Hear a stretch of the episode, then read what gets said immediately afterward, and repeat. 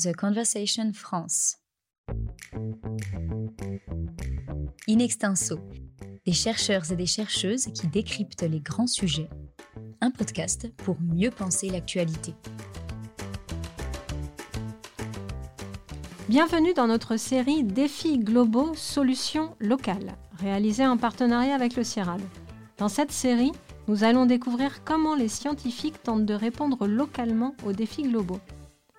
Pour ce troisième épisode, consacré à la préservation de la biodiversité, direction le continent africain, en 2022 auront lieu les négociations finales qui donneront un nouveau cadre à la protection des écosystèmes naturels au niveau mondial.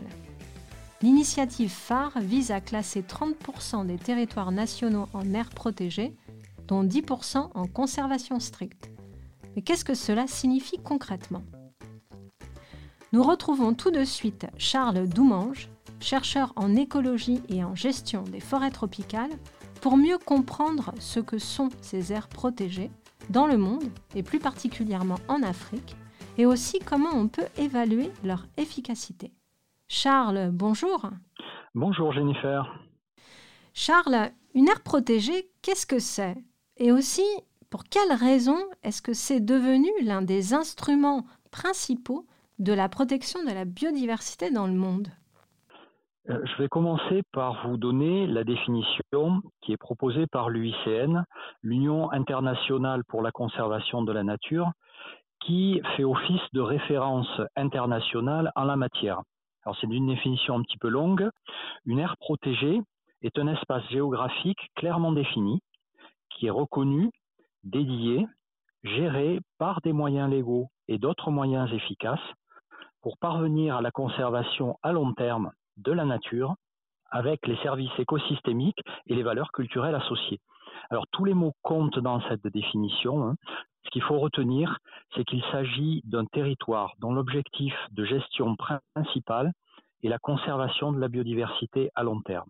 Il est tout à fait possible de prendre en compte la biodiversité dans des aménagements d'infrastructures comme des routes ou des barrages par exemple, dans l'exploitation forestière ou l'agriculture, mais c'est surtout dans les aires protégées que l'on peut protéger de manière durable les espèces et les écosystèmes naturels.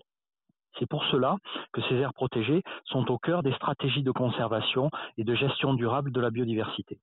Prenons le cas par exemple des forêts de montagne de la branche occidentale du Rift africain, qui est à la frontière de l'Ouganda, du Rwanda et de la République démocratique du Congo dans ces territoires, la déforestation a été très très importante. Si vous avez un ordinateur, si vous ouvrez Google Earth, vous verrez que les seules forêts qui subsistent sont celles qui sont incluses dans les aires protégées. Ailleurs, il n'y a plus rien. Quasiment toute la végétation naturelle a disparu, sans parler de la faune, qui a été chassée depuis très longtemps. Plus de 98% des gorilles de montagne ne subsistent que dans ces aires protégées. Et malheureusement, cet exemple n'est pas unique. Charles, vous venez de nous donner la, définition euh, d'une aire protégée, mais où est-ce qu'on trouve ces espaces et à quoi, euh, quoi est-ce qu'ils ressemblent? Alors aujourd'hui, euh, il faut savoir qu'il existe plus de 265 000 aires protégées dans le monde, qui couvrent à peu près 16% des terres et un peu moins de 8% des mers. Ces aires protégées, elles ont été euh, mises en place un petit peu partout, hein, euh, que ce soit sur terre comme, euh, comme sur mer. Chacun d'entre nous, hein, chacun des, des, auditeurs qui nous écoutent, en a certainement une près de chez soi ou en a certainement visité une, en France ou ailleurs dans le monde. En France, une commune sur deux abrite sur son territoire au moins une aire protégée. Par exemple, moi qui, euh, qui suis du Midi, qui habite dans la région de Montpellier, il y a euh, tout près de là où j'habite le parc national des Cévennes, par exemple, qui couvre plusieurs communes. J'ai eu l'occasion aussi de visiter relativement récemment le parc naturel régional du Luberon, qui est un endroit vraiment euh, exceptionnel en termes d'intégration de, de la nature et avec les activités humaines, et là aussi qui couvre plusieurs communes en fait, un Français sur deux réside dans, ces communes. Euh, les caractéristiques des aires protégées, elles ne sont pas les mêmes sur tous les continents. Elles peuvent varier. En particulier, en Europe, on, voit que les aires protégées sont souvent de taille relativement réduite, mais elles sont très nombreuses, beaucoup plus nombreuses que sur d'autres continents. Euh, et souvent, elles bénéficient de plusieurs types de protections légales. Par exemple, un parc national sera en même temps une réserve de biosphère ou un parc naturel régional. Il y a des arrêtés de protection de biotopes qui peuvent se superposer avec d'autres types d'aires protégées. Voilà. En Afrique ou en Amérique du Sud, par contre, les aires protégées sont moins nombreuses, mais elles sont souvent beaucoup plus vastes et elles peuvent faire, par exemple, plusieurs centaines de milliers d'hectares.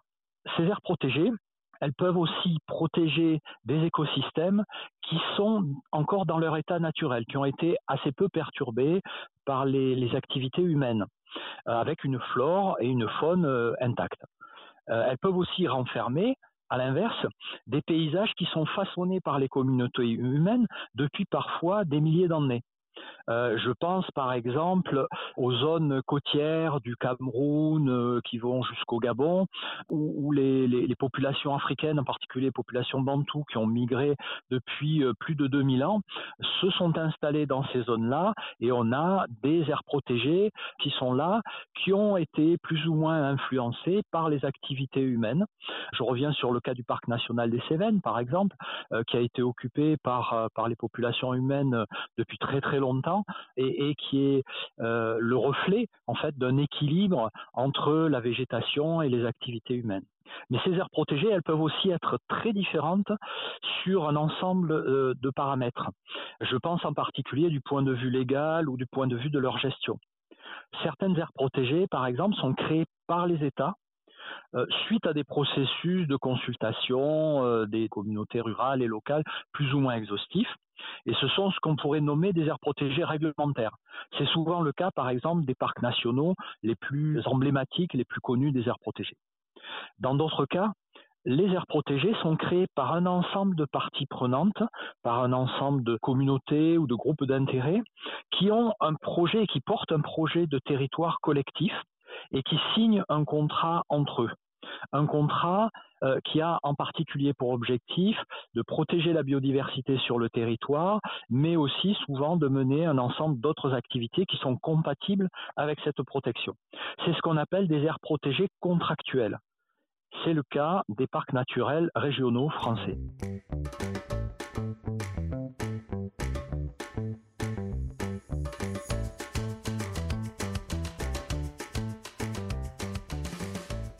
On entend souvent dire qu'une aire protégée, c'est une mise sous cloche de la nature. Euh, pourquoi est-ce qu'on a cette image et qu'elle est si répandue?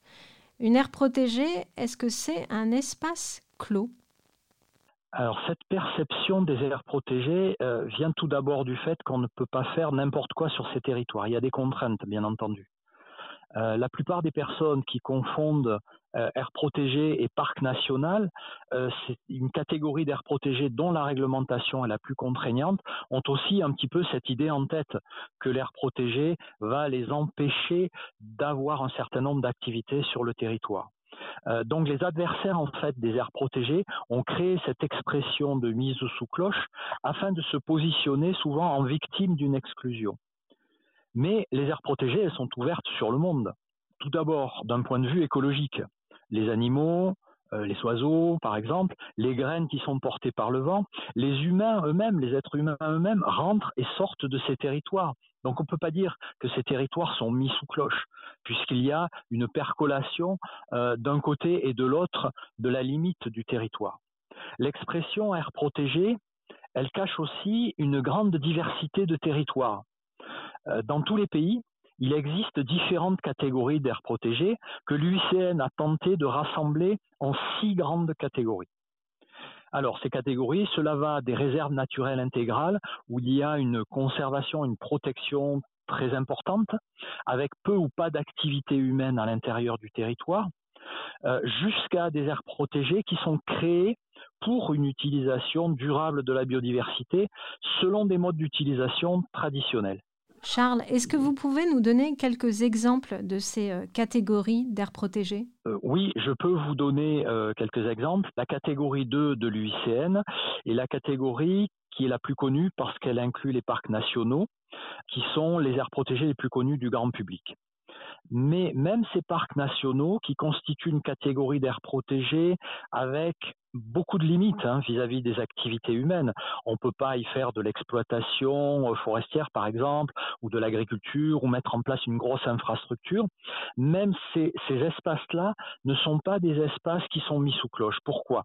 Parce que ce sont des territoires qui renferment, bien entendu, des écosystèmes en bon état de conservation, qui sont dédiés aussi aux activités, par exemple, de recherche, mais aussi et surtout aux activités touristiques, aux activités de formation aussi, d'éducation d'éducation environnementale, par exemple. Et je reviens sur l'activité touristique. Je pense ici en particulier à des aires protégées que je connais dans cette région du rift africain dont je vous parlais tout à l'heure, euh, les parcs nationaux des Virunga en République démocratique du Congo, la forêt de Bwindi en Ouganda, le parc national des volcans au Rwanda. Toutes ces aires protégées incluent des populations de gorilles de montagne importantes et le tourisme de vision de ces gorilles a pu être développé dans ces aires protégées. Et cette activité touristique, elle bénéficie bien entendu aux États parce que euh, ça leur permet d'avoir des rentrées de devises quand il y a des touristes internationaux qui viennent visiter ces aires protégées, mais aussi elle bénéficie à des opérateurs privés, hein, des hôtels, des restaurants, euh, des gens qui s'occupent de l'organisation des visites, et aussi aux communautés riveraines qui soit sont, euh, sont impliquées dans la gestion du parc, soit bénéficient de ces activités touristiques. Une autre catégorie qui est complètement différente, c'est la catégorie 6 de l'UICN. Sur ces territoires, on peut exploiter de manière traditionnelle, non industrielle, certaines ressources naturelles. Alors ça peut être par exemple des produits forestiers non ligneux, euh, ça peut être euh, comme des fruits euh, ou des graines ou des feuilles qui sont consommées localement. Ça peut être aussi le saignement des VA naturels pour récolter du caoutchouc naturel. Ça peut être aussi d'avoir des activités de chasse, mais de chasse contrôlée qui ne vont pas faire diminuer et entraîner la disparition des populations chassées, etc. Charles, comment est-ce qu'on évalue la réussite euh, de ces zones Là, Jennifer, vous touchez un point important de la gestion de tout territoire, quel qu'il soit. Qu'il s'agisse d'une aire protégée, d'une forêt de production, d'un espace agricole, on peut se poser la question de savoir quelle est leur efficacité de gestion finalement. Cette efficacité de gestion, elle se mesure euh, face à des objectifs de gestion que l'on se donne. Alors ça peut être des objectifs de protection de la biodiversité, mais aussi de production de bois, par exemple, de production agricole, d'équité sociale dans la répartition des coûts et des bénéfices de cette gestion, etc. Concernant les aires protégées, leur efficacité de gestion peut être très variable. Euh, cela dépend à la fois des investissements consentis par les États et leurs partenaires, des investissements financiers et des investissements humains, cela dépend aussi de l'importance des réseaux de contrebande et de la corruption qu'il peut y avoir dans un pays, euh, qui peuvent toucher souvent les plus hauts sommets des États. Par exemple, euh, on, sait très bien euh, en Afrique centrale, dans les régions où je travaille, que les réseaux de chasse à l'éléphant, de contrebande d'ivoire, sont soit mis en place, soit protégés par les instances au plus haut niveau des États, malheureusement. Donc c'est très très difficile de lutter contre ces réseaux-là. Cette efficacité de gestion dépend aussi de l'équité dans la répartition des richesses nationales. Quand on a un pays euh, relativement riche, hein, comme peuvent l'être des pays euh, comme le Gabon ou le Congo, avec des populations qui sont relativement peu importantes, on peut supposer que toutes les, communautés, y compris les communautés rurales les plus isolées, pourraient bénéficier de cette, de cette richesse. Et malheureusement, ce n'est pas le cas. On sait très bien que quel que soit le pays, il y a toujours des communautés rurales, des communautés relativement isolées, qui sont soit mis un petit peu au banc de la société, soit délaissées, tout simplement.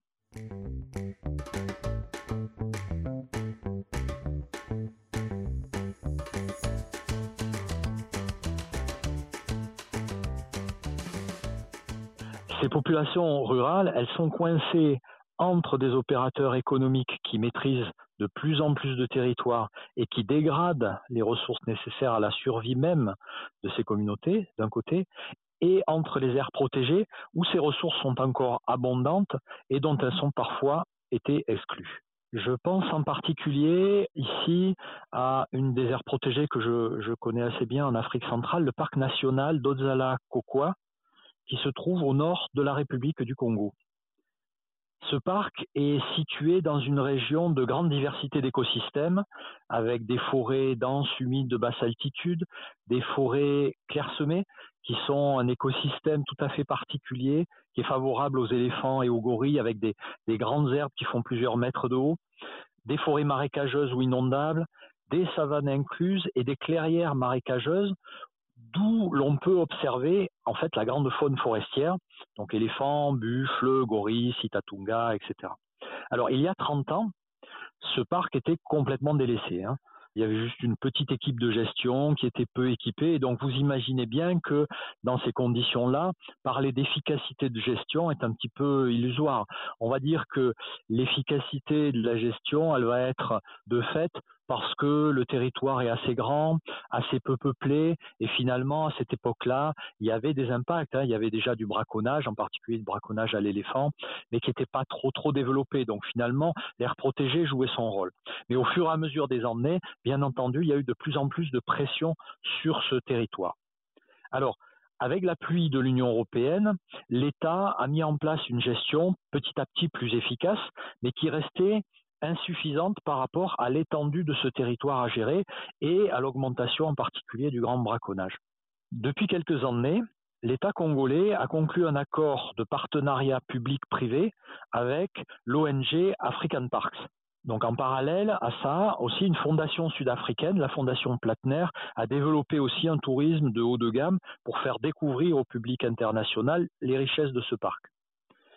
La lutte anti-braconnage, euh, en particulier contre l'abattage des éléphants pour leur ivoire, s'est améliorée, bien entendu. Mais la pression des réseaux de contrebande reste encore forte. Donc il y a encore du travail à faire, je dirais. Et comme dans d'autres aires protégées de la région, il faut quand même voir que l'efficacité de l'air protégé, elle ne doit pas se mesurer en regardant uniquement ce qui se passe à l'intérieur de l'air protégé, mais aussi de, prendre une mesure comparative par rapport aux autres territoires qui ne sont pas protégés de la même manière ou pas gérés de la même manière. Et on se rend compte que dans beaucoup d'aires protégées, comme ce parc national d'Odzala-Kokwa, le braconnage de la grande faune n'est pas totalement stoppé, mais euh, il est fortement diminué par rapport aux autres territoires.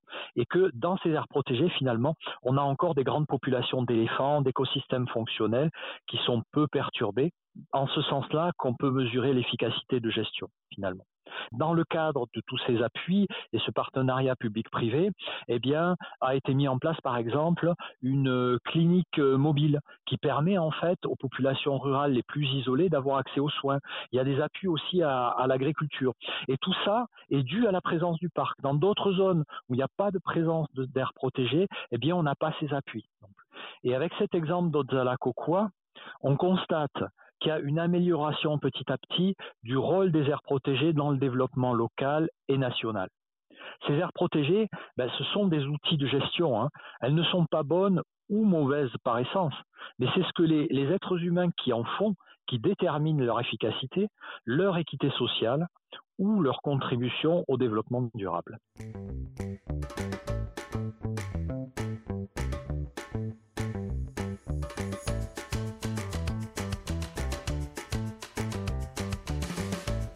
Nous venons de voir avec Charles Doumange les politiques de mise en œuvre et de délimitation des aires protégées.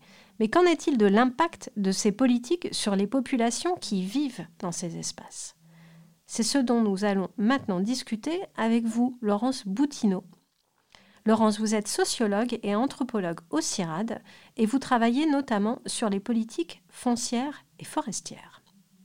Vous travaillez plus particulièrement depuis une dizaine d'années sur la relation à la forêt qu'entretiennent les populations villageoises sédentaires et les peuples chasseurs-cueilleurs plus mobiles, en Afrique centrale notamment.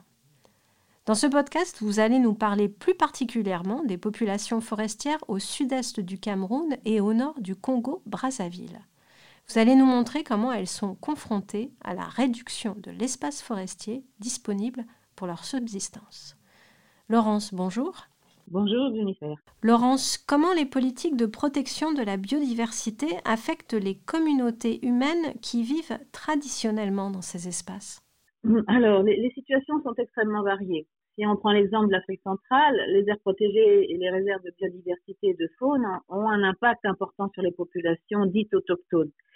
Ces populations dites autochtones sont en grande partie, on va se limiter ici, à la question des peuples des forêts, c'est-à-dire des chasseurs-cueilleurs dont le mode de vie reste encore mobile. Ici, on se heurte à une première complexité, c'est celle de définir les peuples autochtones. Au niveau international, les débats sur la reconnaissance des peuples autochtones dans le droit international se sont multipliés depuis 30 ans. On a abouti au renouvellement du profond du régime juridique des peuples autochtones. On peut citer à ce sujet les deux fondateurs de la Convention 169 de l'Organisation internationale du travail relative aux peuples indigènes et tribaux, adoptée en 1989, et la Déclaration des Nations Unies en 2007 sur les droits des peuples autochtones. La première est juridiquement contraignante, la seconde non. Malgré cette reconnaissance internationale, en Afrique, la question autochtone ne se pose pas exactement de la même façon qu'elle se pose pour les Amériques, l'Australie et l'Océanie, où là, il y a un rapport entre le peuplement originaire et les conquêtes coloniales. En Afrique, la question s'inscrit dans une histoire précoloniale et coloniale différente l'ensemble des populations, notamment les populations bantoues, qui est, un groupe très vaste ethno-linguistique qui recouvre tout le bassin du Congo jusqu'au sud du continent et qui concerne de nombreuses ethnies et qui sont tous de locuteurs de langue bantou.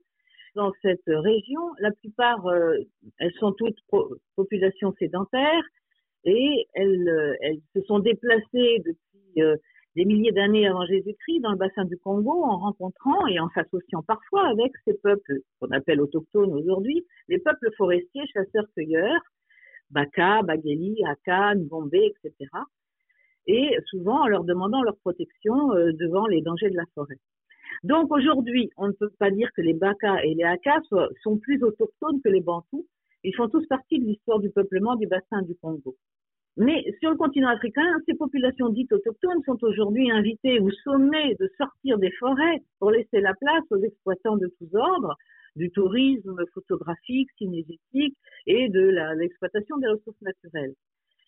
Alors, la situation des aires protégées serait pas si menaçante pour la survie des communautés si elle ne venait s'ajouter à toutes les autres formes d'enclosure existantes, pour reprendre le terme de l'économiste hongrois Karl Polanyi l'expulsion des populations forestières pour l'exploitation forestière du bois, pour les mines ou pour les accaparements fonciers pour faire des plantations de à huile ou des VA sont autant de formes d'enclosure.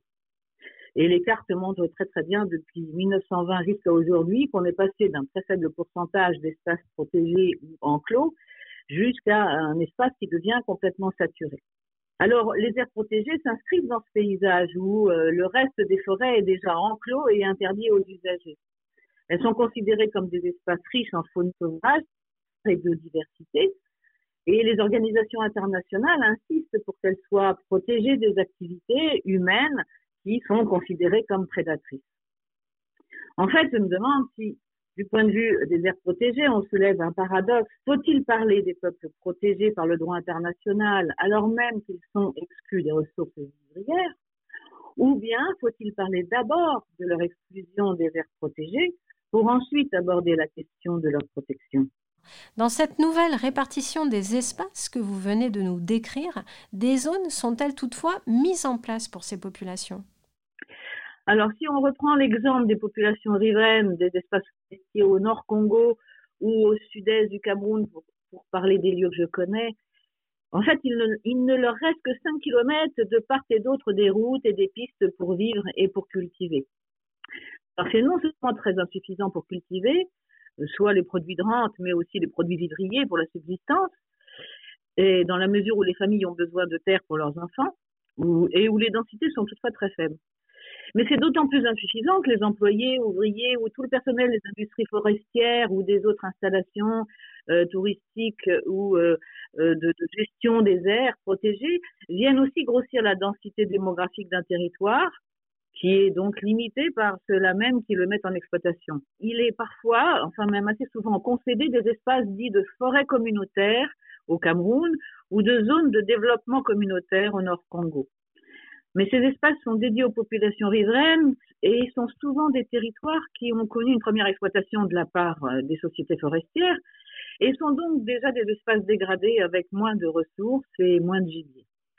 Ainsi, il faut ainsi prendre en compte cette expansion démographique engendrée par le développement des activités économiques, des sociétés forestières, des projets de conservation, de la faune et du tourisme.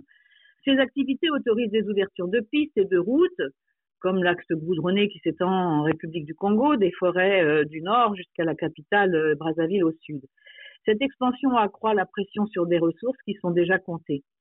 Et le développement de la chasse commerciale avec des fusils, le braconnage à grande échelle, la collecte des fruits avant maturité, tout ça sont ainsi euh, à déplorer. tous ces phénomènes appauvrissent les ressources forestières et la biodiversité et ne respectent pas les générations, les régénérations saisonnières des ressources et rendent caduques les recommandations internationales pour la protection des droits des peuples autochtones. Ces espaces dédiés aux populations locales sont aussi contraintes dans des plans d'aménagement qui sont complexes à monter et qui bien souvent n'arrivent pas à terme parce que euh, c'est trop cher et euh, ce sont des procédures assez administratives et très longues à monter.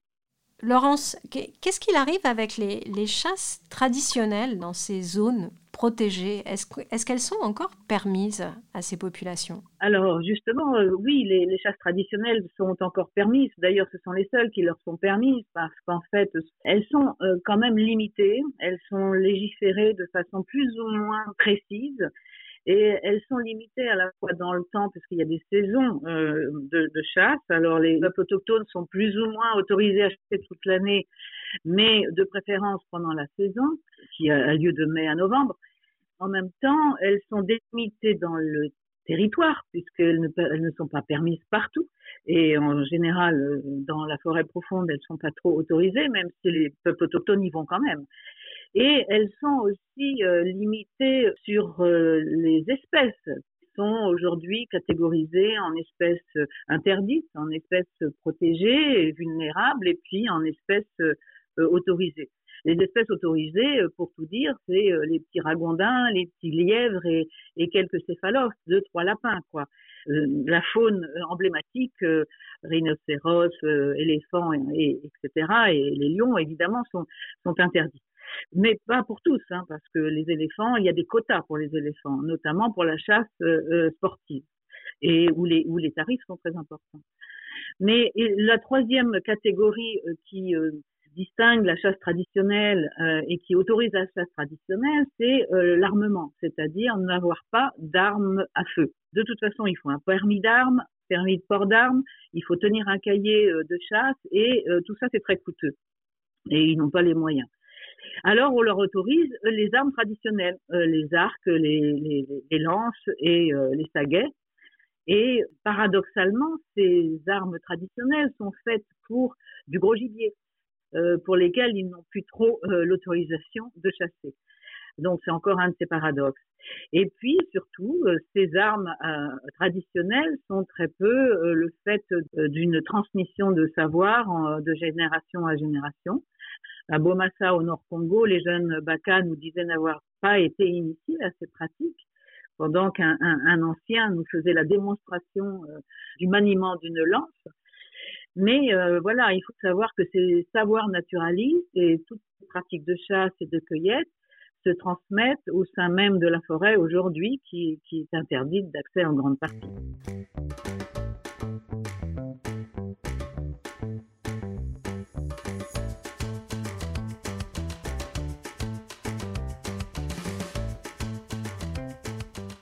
Là, on vient parler de la chasse, mais on peut aussi évoquer le cas du miel, avec euh, l'arrêt de l'exploitation habituelle par les peuples autochtones euh, de, cette, récolte voilà, qu'on peut, qu'on peut faire dans la forêt, euh, et des populations qui seraient, qu'on inciterait à utiliser des ruches. Oui, les autochtones continuent à produire leur propre miel à partir des arbres, notamment les sapélis, les ayous, qui sont euh, évidemment aussi des arbres exploités par les forestiers. Donc, ce sont des arbres qui, qui disparaissent. Alors, cette recherche de miel dans les arbres, c'est un savoir formidable qui requiert, euh, sinon un don d'observation, à tout le moins un apprentissage ancestral inégalable. Et ça encore, ça s'apprend dans la forêt. Et euh, les bacas et les acas continuent à, produire du miel parce que c'est un, à la fois rituel, c'est à la fois euh, un produit sacré et surtout un produit pour la santé parce que c'est comme un colostrum, ça leur donne de l'énergie et c'est absolument fondamental dans, leur bien-être physique comme psychologique. Ce savoir inégalable, il est formidable parce que bon, ils sont capables de discerner euh, dans, la forêt, par terre, euh, les débris d'un, bourdon, celui qui a pu euh, féconder la, reine, et retrouver les pattes et toute la carapace de, de, ce petit bourdon, et, et d'observer alors la présence d'une ruche un peu plus haut. Mais les nouvelles bonnes pratiques de production du miel en ruche, oui, elles se développent, et, mais elles ne constitue pas encore un acquis partagé par tous les autochtones. Ce sont des modes de production plus industriels, ou du moins dans des quantités vouées à la commercialisation. Et c'est une commercialisation qui reste euh, d'une certaine manière accaparée par, euh, par certains bantous, c'est-à-dire par, euh, par la population qui est un peu plus dominante et, où les ONG internationales qui viennent des villes et qui ont leur, leurs intermédiaires au niveau local euh, demande au BACA d'aller euh, de produire ce, miel, alors qu'il n'a rien de, traditionnel. Et puis, euh, bon, il y a aussi d'autres produits forestiers non ligneux, qu'on appelle PFNL, comme les feuilles de marantacée, le gnétoum, les champignons, les chenilles. Les chenilles, c'est la même chose. C'est encore une fois sur des arbres comme le sapéli, qui sont des arbres coupés par les industries forestières, et toute la pharmacopée végétale. Là, il s'agit vraiment du dernier rempart qu'avaient les peuples autochtones mobiles en forêt pour leur subsistance et qui est aujourd'hui l'enjeu de convoitise et de concurrence sans précédent. Laurence, avec tout ce que vous venez de nous décrire, qu'est-ce qu'on peut dire donc aujourd'hui de la place de ces populations autochtones dans la gestion des aires protégées? Bah, je, voulais citer mon, collègue anthropologue Christophe Batik, qui est maître de conférence à Aix-Marseille, avec qui euh, nous avons travaillé et nous avons souligné cette injonction paradoxale dans laquelle se trouvent euh, les peuples Baka au, au sud-est du Cameroun comme au nord Congo. Ils sont, en fait, ils sont invités et ils sont formés à surveiller euh, le braconnage dans les aires protégées. Alors, ils sont invités par les sociétés forestières comme par les aires protégées, les, gestionnaires des aires protégées. Euh, pour, euh, voilà, ils sont obligés de surveiller et, souvent de dénoncer en fait les membres de leur propre communauté. Il euh, faut rappeler que, ici, euh, ces, zones euh, protégées et ces enclosures constituent une, exclusion du marché pour les peuples autochtones. C'est seulement ceux qui ont des armes et des pormis d'armes qui, sont les mieux nantis qui accèdent au marché pour vendre de la viande, etc. Alors, euh, d'une certaine manière, il faut rappeler que les contextes de gestion des ressources forestières et fauniques ne sont pas sans violence et prennent des formes de militarisation avec la surveillance et le contrôle euh, des territoires, parfois, euh, comme on voit en Afrique de l'Est, avec, euh, avec des, des, des rangers armés. Donc, c'est pour lutter contre des grands braconniers et contrebandiers.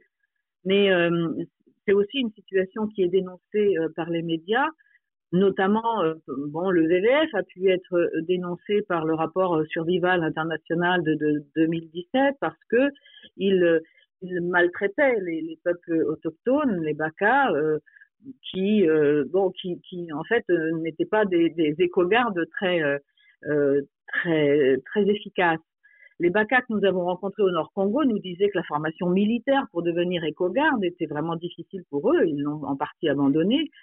Et puis, parce que de toute façon, même les Bantous n'ont pas confiance dans la surveillance que peuvent faire les Bakas, parce que, parce que les euh, sont là, euh, pris entre deux feux. Ils sont à la fois eux-mêmes exclus des forêts qu'ils doivent surveiller, euh, eux-mêmes sont des chasseurs et ils aimeraient chasser.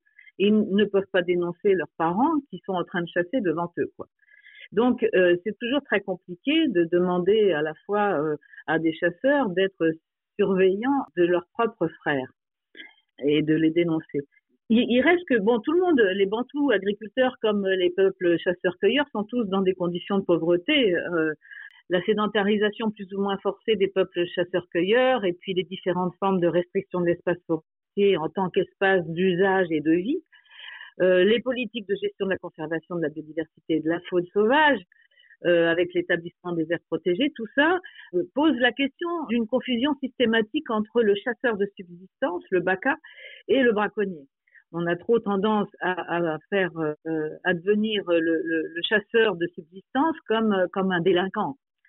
Alors ça pose toujours cette question de la possibilité de subsistance de ces peuples de la forêt, de leur reproduction sociale, religieuse, symbolique, et ils se retrouvent aujourd'hui dans des conditions de précarité écrasantes, hein, entre l'alcool, euh, les désœuvrements, la maladie, la, tuberculose, euh, même la lettre. Et euh, ce sont bon, en même temps qu'au niveau international, on reconnaît les traditions orales, notamment les chants polyphoniques des Haka en Centrafrique, comme un patrimoine immatériel de l'humanité. Donc l'image des Baka et, et, celle des peuples autochtones est souvent présentée comme un idéal de la frugalité, avec au zéro impact sur les émissions de gaz à effet de serre, avec un impact résiduel sur la biodiversité, un habitat économe. Ça ne contribue pas à une véritable reconnaissance de leur savoir réputé traditionnel et toujours valorisé dans les discours officiels. Qui apparaît encore euh, un paradoxe, un ultime paradoxe, celui des savoirs traditionnels indigènes qui sont vus au niveau international comme des modèles de vertu en pleine mutation environnementale et pourtant, on continue à faire de leur savoir une forme de supplément d'âme, mais sans jamais les intégrer dans des modèles de développement, ni les prendre au sérieux. Laurence, merci pour vos éclairages. Je rappelle que vous êtes sociologue et anthropologue au CIRAD et que vous travaillez sur les politiques foncières et forestières.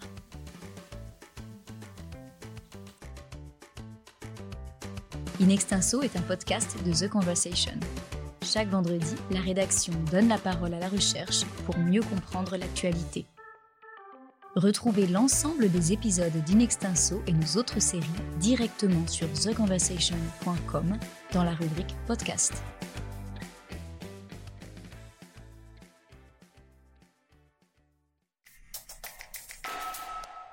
The Conversation France